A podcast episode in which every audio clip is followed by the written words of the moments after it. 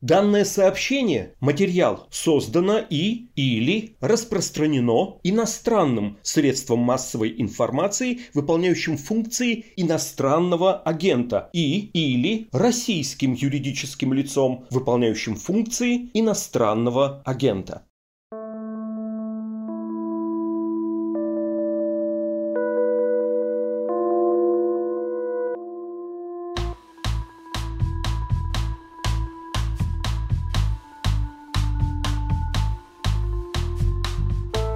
Привет, это подкаст «Текст недели» о наиболее интересных материалах, выходящих на «Медузе». Меня зовут Александр Филимонов, я работаю в новостной редакции. Этот июль нас, кажется, испытывает на прочность. Наш прошлый выпуск, увы, не вышел по техническим причинам, а эта неделя по новостям еще тяжелее.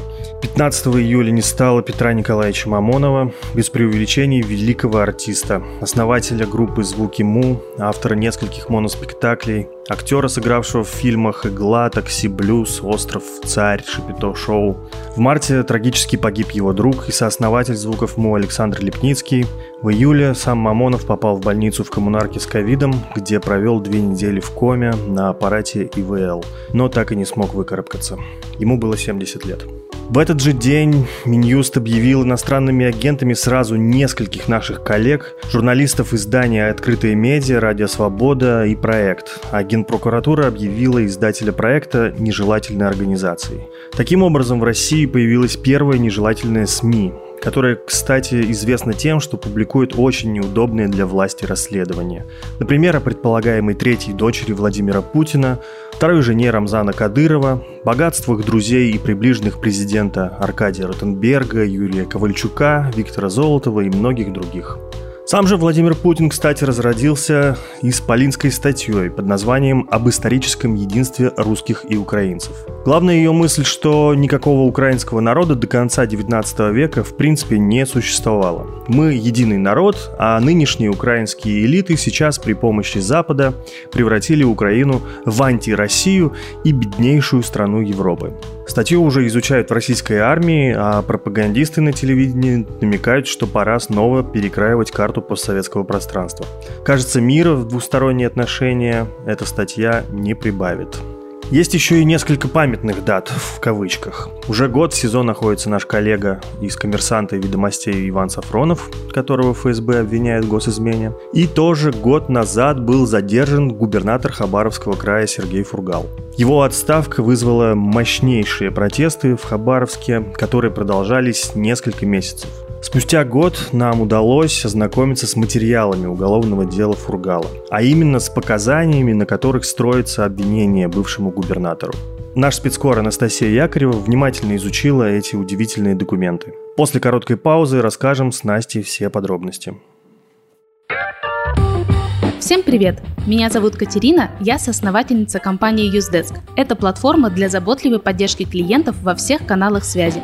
Больше года назад мы поняли, что постоянно обсуждаем, что происходит со сферой клиентского сервиса, как поддержка клиентов влияет на бизнес, как делать классный сервис, который понравится людям. И в какой-то момент нас осенило, зачем обсуждать это между собой, если можно позвать других экспертов и получить много полезных мнений. Так появился подкаст «Оставайтесь на линии». Поддержка – это, наверное, последнее, на что бизнес будет тратить деньги. И это такая вещь, на которую большинство компаний забивают. В саппорт должны идти те, кто готов работать работать с э, большим количеством препятствий. Кто готов любое говно разруливать. Можно забыть в машине пакет с вяленой рыбой, потом вызвать полицию, потому что рыбу украли. У нас в гостях уже были и поделились опытом Яндекс, Skyeng, Selectel, Joom, Geekbrands и другие компании. Если вы связаны с клиентским сервисом, у вас свой бизнес, вы руководитель поддержки или клиентский менеджер, вы точно найдете что-то полезное для себя в наших выпусках. Слушайте нас и подписывайтесь в Apple Podcast подкастах, Яндекс Музыке, ВКонтакте, Казбоксе и даже на Spotify, если вы за границей.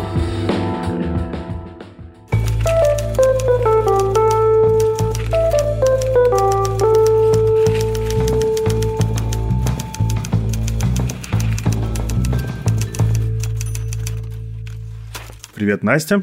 Привет, Саша. Текст важный очень и очень необычный. Давай я начну с двух моментов технического и этического характера.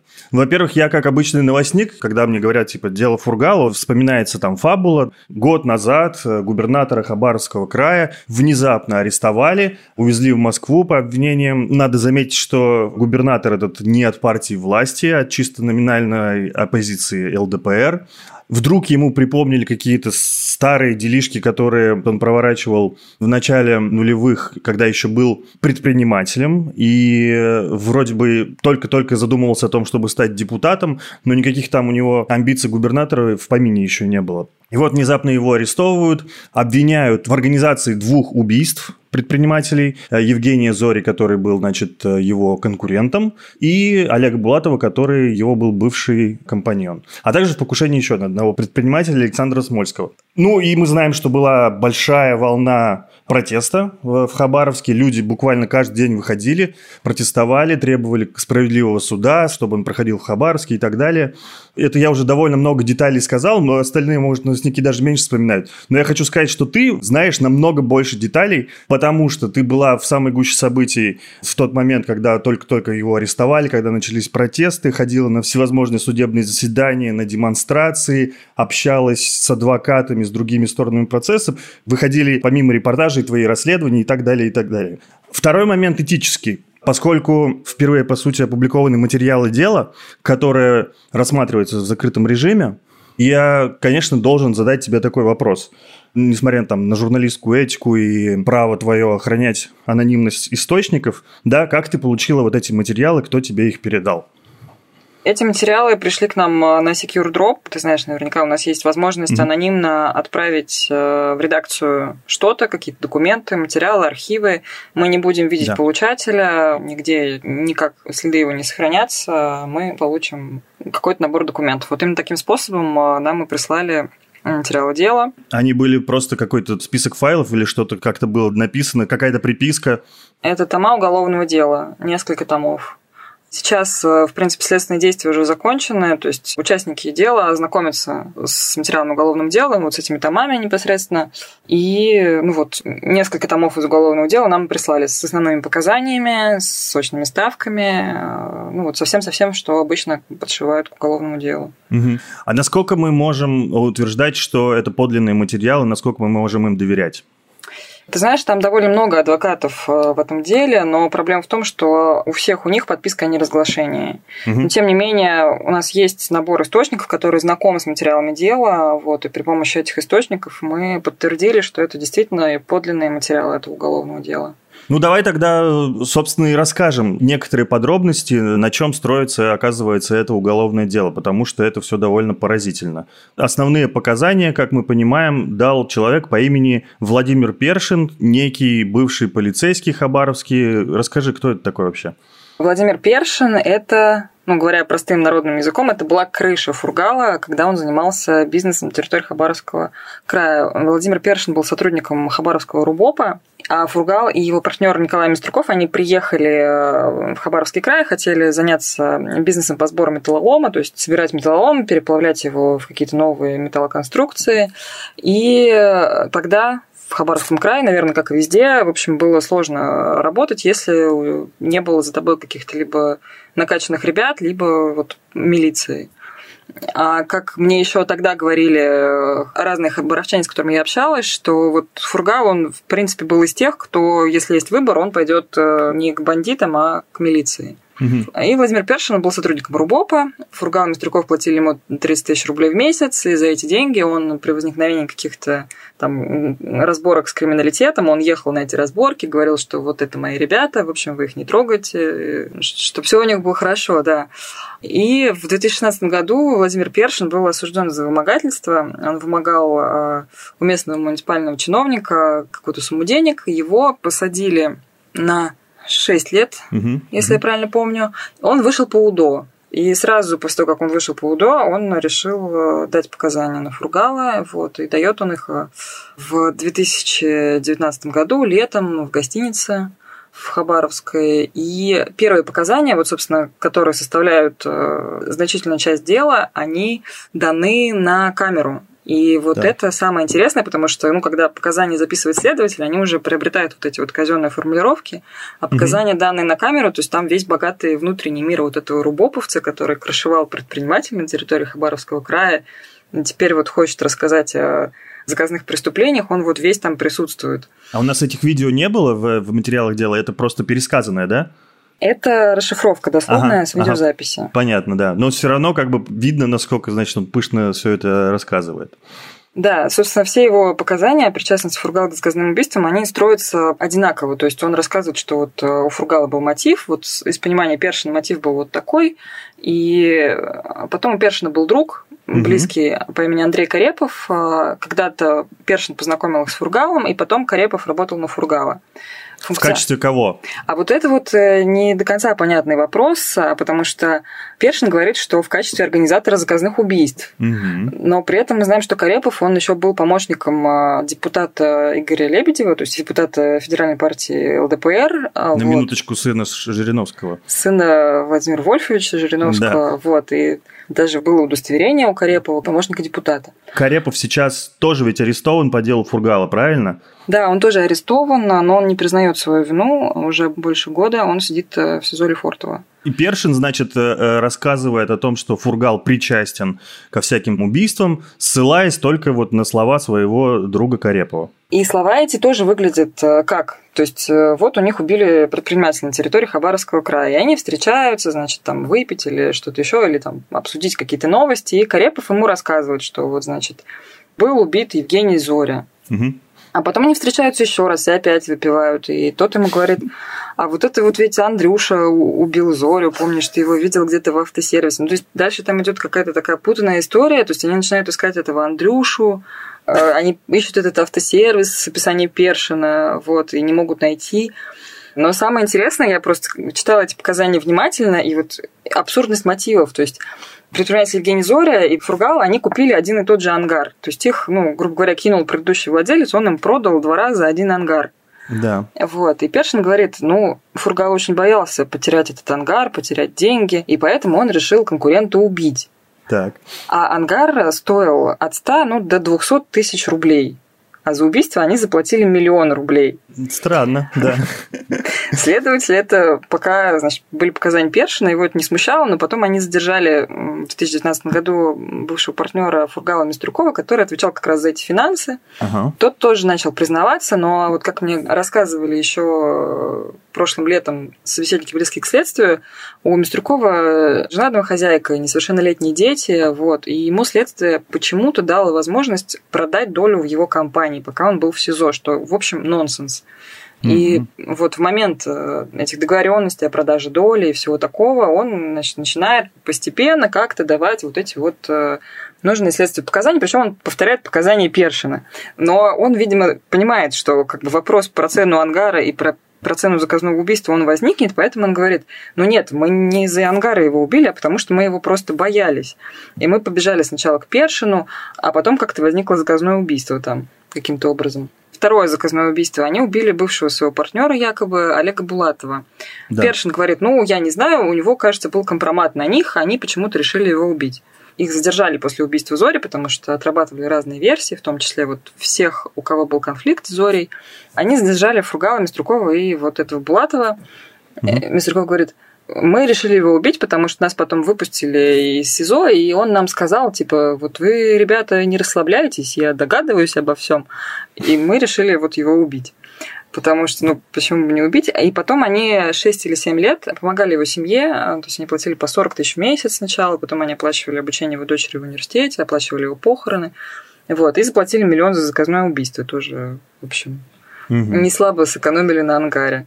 А третье покушение, оно было на Александра Смольского, тоже там в поселке в Амурской области. Першин говорит, ну как, они конфликтовали по бизнесу. Вот этот вот Смольский, он э, цены на приемку металлолома ставил слишком высокие. Все люди шли металлолом к нему сдавать. А если читать показания Мистрюкова, то, в общем, сдача металлолома от населения у них там не играла никакой роли, потому что они перед этим купили два завода, обанкротившихся, и срезали оттуда вот эти вот их станки, оборудование и все прочее.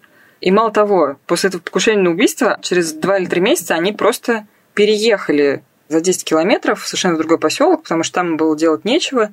но миллион на заказное убийство они потратили. То есть это какие-то да. абсолютно, ну вот знаешь, что-то комедийное уже. Довольно бедовые предприниматели как-то, да, выходят.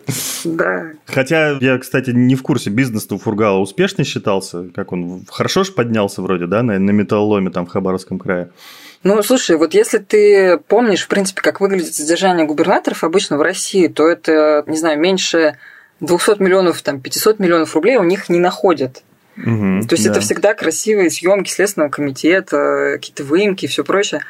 А тут, ты понимаешь, это, по-моему, первый же губернатор, которого начали на заказных убийствах ловить. То есть там не было никаких вот этих конфискаций, ни роликсов, ни часов. Но что-то у него арестовали там какие-то деньги в ячейке. Ну, я помню, что его из собственного коттеджа брали. Ну, такой коттедж и коттедж вроде ничего особо. Как это машина, там, иномарка, ну, такое. Ну, ну что-то, да. Вот. Без роликсов, да, было. Э, Все обошлось без этого. А перед тем, как он стал губернатором, они купили завод в Комсомольске на Амуре. Они вот мечтали заниматься металлопроизводством разного рода. Ну, вот угу. Мечта была у людей. А у них есть этот завод, ну, там плавят металл, продают арматуру. Но я думаю, что это не не суперприбыльная штука. Не суперприбыльная штука, особенно сейчас, когда там вот это вот все началось, оно там уже в такой э, стадии то ли банкротства, то ли продажи, в общем, все это ну, благополучно загибается. Да, мы поняли, что показания Першина, они выглядят какими-то странными. И давай вернемся вот к Мистрюкову ему было посвящено твое предыдущее расследование. Насколько ведь я понимаю, он, к сожалению, сильно болен, у него онкология, и он ослеп немножко, да, в, в СИЗО. И это, кажется, тоже был некий мотив для него, чтобы начать давать признательные показания в обмен на какую-никакую свободу, потому что он сейчас под домашним арестом, да? Есть ли у него какой-то дополнительный мотив, чтобы оболгать себя, э, Фургала, какие-то выдать тоже непонятные показания? нужные следствию. Ты понимаешь, я вот разговаривала с бывшими следователями, с какими-то собеседниками, близкими к этому следствию, и они говорят, что, ну, конечно, как бы если бы у следствия был один першин, то из этого ничего совершенно нельзя было бы сделать. То есть, а вот когда у них есть уже признательные показания Миструкова, то это уже то, что, скорее всего, доведет их до обвинительного приговора. Да. Николай Миструков, они задержали его в ноябре 2019 года, вместе с ним еще троих человек, то есть там двоих предполагаемых исполнителей этих преступлений. Прости, это значит за полгода до дела Фургала, даже больше? Больше, больше чем за полгода до, до да. Фургала. То есть это как бы значит, что уже что-то копалось, что-то предпринималось? Да, ну, э, началось это все с Першина, который летом 2019-го дал эти показания, вот, а потом задержали угу. Миструкова еще двоих. Первое время в Лефортово он говорил, что ну, вы что, с ума сошли, какие заказные убийства. А потом в деле видно, как э, менялись ордера адвокатов. То есть у него был адвокат нанятый семьей, потом к нему прилетел еще некий адвокат из Хабаровска. Там видно, что они собираются проводить какие-то следственные действия, но они проводят, а он просто с этим адвокатом разговаривает 20 минут и говорит, что ему надо подумать, у него заболела голова. На следующий день он начинает частично признаваться, что вот, значит, действительно так получилось, что кинули гранаты в Смольского, но Фургал был не в курсе. А потом он отказывается от всех адвокатов, э, которых наняла семья, а оставляет себе одного адвоката. Это вообще адвокат по назначению. И этот адвокат, который уже посадил одного губернатора, мы описывали это подробно в тексте, который вышел прошлой осенью. Общались с семьей этого губернатора. Это губернатор Удмуртии, бывший Александр Соловьев. Он попал в СИЗО. И он тоже был в очень тяжелом состоянии здоровья, то есть ему за 70 лет, у него диабет, рак, э, полный букет заболеваний. У него был этот адвокат, и с этим адвокатом он написал признательные показания. Ему родня не могла передать в это время ни лекарства, ничего, в общем, никак не могла с ним связаться. А потом мы его отпустили, кажется, на некоторое время под домашний арест, и он, в общем, абсолютно не помнил, как он подписывал эти признательные показания. Ого. И вот этот адвокат Алексей Ульянов, причем его появление в деле тоже как-то выглядело странно, потому что сейчас же адвокат по назначению, он назначается случайным образом, там целая система, то есть э, чтобы следствие своих адвокатов в дело не подсовывало. Но Ульянов mm-hmm. как-то там материализовался, то есть его не назначали вот этой вот э, слепой системой, а родственникам он как-то потом объяснял, что он шел мимо кабинета следователя в Лефортово. То есть это какая-то очень мутная история. И вот с его помощью он продал свою долю в этом заводе, которым они когда-то владели вместе с Фургалом, и обеспечил свою семью. Что, в принципе, то есть имущество, если ты под следствием, у Фургала арестовали все. То есть там какие-то деньги, доли, дома, машины, даже какие-то деньги на образование сына. В общем, все вообще, что нашли. А этому разрешили. А этому разрешили продать долю, да. И вот он дает эти признательные показания. И, в принципе, если ты помнишь, начались протесты, и, кажется, вот через неделю этих протестов Мистрюков, который тогда сидел в Лефортово, он вышел к членам ОНК. И член ОНК Ева Меркачева очень ярко описывала эту встречу. И в Хабаровске, мне кажется, ее прочитали все, и все были вот в каком-то таком пораженном состоянии. То есть он вышел, и, как она пишет, он чуть не плакал. Он рассказывал, что вот он ослеп на один глаз, что у него острые боли, ему не дают лекарств, у него диагностирован рак. Он просто там отказывается от всех адвокатов, потому что это от него требует следователь. И это все заканчивается на фразе «я не выдержал всего», и вот он со слезами на глазах уходит куда-то обратно в камеру. А если читать, что происходит э, в материалах уголовного дела в это время, видно, что следствие начинает брать с него новые и новые показания о том, что я продал долю добровольно, никакого давления на меня не оказывалось. То есть он пишет вот эти вот бумажки, видимо, под диктовку следствия, чтобы следствие потом не было проблем. И осенью 2020-го его отпустили под домашний арест. Тяжеловато слушать, конечно, эту историю, но она вполне себе такая, кажется, уже довольно стандартная о том, как работают многие следственные органы. Ты знаешь, еще, конечно, вот кроме Фургала, там же сидят еще двое людей, которые якобы исполнители этих заказных убийств. Они никому не известные, обычные вот граждане. Один молодой отец. Его опознали таким способом. Першин его описывает как довольно четко, но это просто какой-то блондин с голубыми глазами. Он пытается его опознать из 55 фотографий, не узнает. Потом пытается опознать из четырех. Опознает, говорит, что это вот человек, который когда-то сидел за разбой, а арестованный по описанию Першина Андрей Полей никогда не сидел за разбой.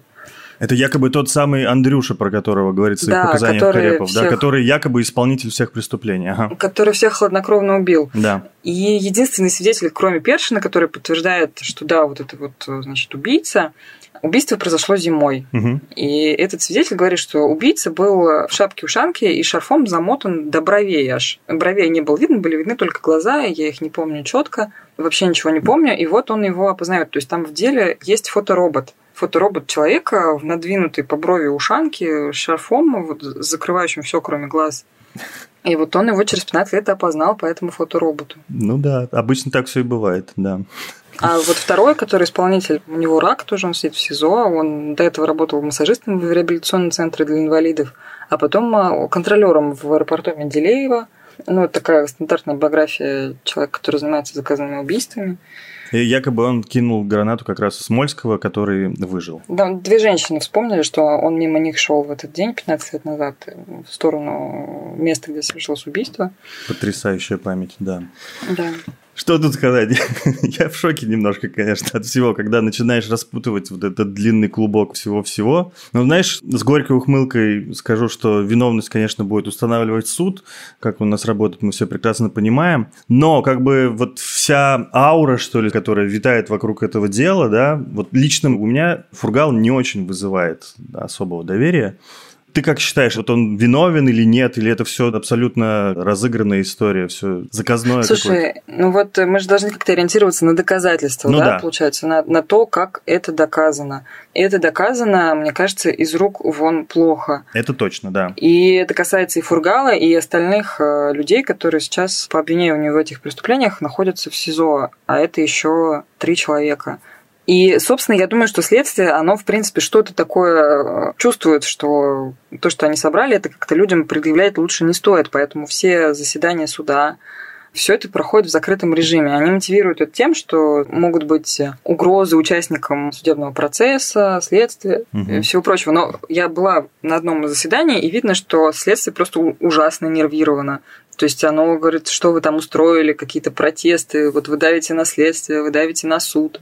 И было еще год назад видно, что они в сильном неврозе по этому поводу. Да, ну тут, в общем, за примерами далеко ходить не надо. Точно так же, например, мы сейчас прекрасно видим, ведется дело Вани Сафронова, нашего коллеги из «Коммерсанта» и из «Домостей», которого обвиняют в госизмене. И, в общем, тоже год целый он сидит э, в СИЗО, примерно в то же время, вот как Фургала его задержали в прошлом июле. И э, до сих пор мы не знаем, что ему предъявляют, следователи молчат, все покрыто тайной. Так вот все и движется, да. Ты знаешь, а, в принципе, я думаю, что здесь дело в том, что гораздо проще, ну, наверное, в теории пришить экономику, потому что вот так вот разбираться, кто кому что продал и кто как что переоценил, это, ну, как-то проще. И сейчас они пытаются уже подтянуть вот э, экономику под фургала, завод, значит, какие-то махинации, вывод каких-то денег, покушение на мошенничество. Это все тоже ему сейчас пытаются параллельно вменить, но с этим разбираться уже сложнее. Но просто дело в том, что он, когда пришел э, на пост губернатора, он, видимо, интуитивно понимал, что у него будут проблемы, потому что он же должен был сняться, то есть он выиграл выборы неожиданно для самого себя, он должен был их проиграть. Угу. Вот. И когда он, значит, занял пост губернатора Хабаровского края, он находился в состоянии острого конфликта с полпредом а, по Дальневосточному федеральному округу Юрием Трутневым. И я говорила с людьми, которые там близки к правительству, они говорят, что он настолько боялся, что сейчас э, придут и что там за малейший косяк его сразу же отправят в Лефортово, что он старался ну, по минимуму касаться всех каких-то там вопросов, связанных с деньгами, то есть у него не было какой-то своей команды или чего-то такого, он там привел одного зама с собой, а все остальные это были вот, ну, старые члены правительства и менять каких-то подрядчиков, э, как-то распоряжаться вот этим вот бюджетом. Угу. Он старался этого минимально касаться. То есть могут быть такие домыслы, что он, в общем, не выполнил какое-то политическое обязательство, поэтому его и закрыли. Ну, это такая вот одна из версий, что это следствие конфликта с полпредом, угу. который был очень э, разозлен тем, что Фургал решил идти в этих выборах до конца. Интересно, насколько сейчас довольна власть тем, что сменив вот так, его привела нового варяга сейчас, который Михаил Дегтярев, и вроде бы как бы прошел год, и насколько мы видим, э, протесты уже все-таки сдулись, уже люди не готовы каждый день выходить и протестовать, но может быть они что-нибудь попробуют сказать на выборах. А, я думаю, что попробуют, потому что вот все-таки градус, вот это вот э, Сергей Иванович, мы с тобой, он в Хабаровске был очень высок, когда я там была и в абсолютно разных слоях населения. Это вот настолько было прям единодушно. Да, в этой истории больше всего поражает и впечатляет, вдохновляет народная поддержка, которая вот появилась у Фургала, потому что это было самое неожиданное, в общем, что могло произойти, наверное, в российской политике. Вот так вот ниоткуда, особенно вот, ну, нам, поскольку мы не на местах, вдруг появляется какой-то народный герой-губернатор, которого поддерживают все-все-все. Да, ты знаешь, э, я помню, что вот, ну, я общалась с разными людьми, которые работали в правительстве и тогда, они говорят, ну, ну а что вы хотели? Там вот предыдущий губернатор, он из кабинета старался не выходить, он просто сидел в кабинете и читал э, отчеты о рейтингах. А у Фургала даже компьютера не было, то есть он э, любил вот поездить в отдаленные труднодоступные районы, там, узнать у кого что, значит, какие проблемы. И поэтому э, митинговать ехали за 500 километров э, люди из отдаленных поселков, потому что они помнили, что вот он к ним два раза приехал, он узнал, что у них не так, он тут пообещал спортзал тут крышу переделать, там где-то успел, где-то не успел, но вот они, по крайней мере, с ним поговорили, и он их выслушал и был к ним вежлив и уважителен.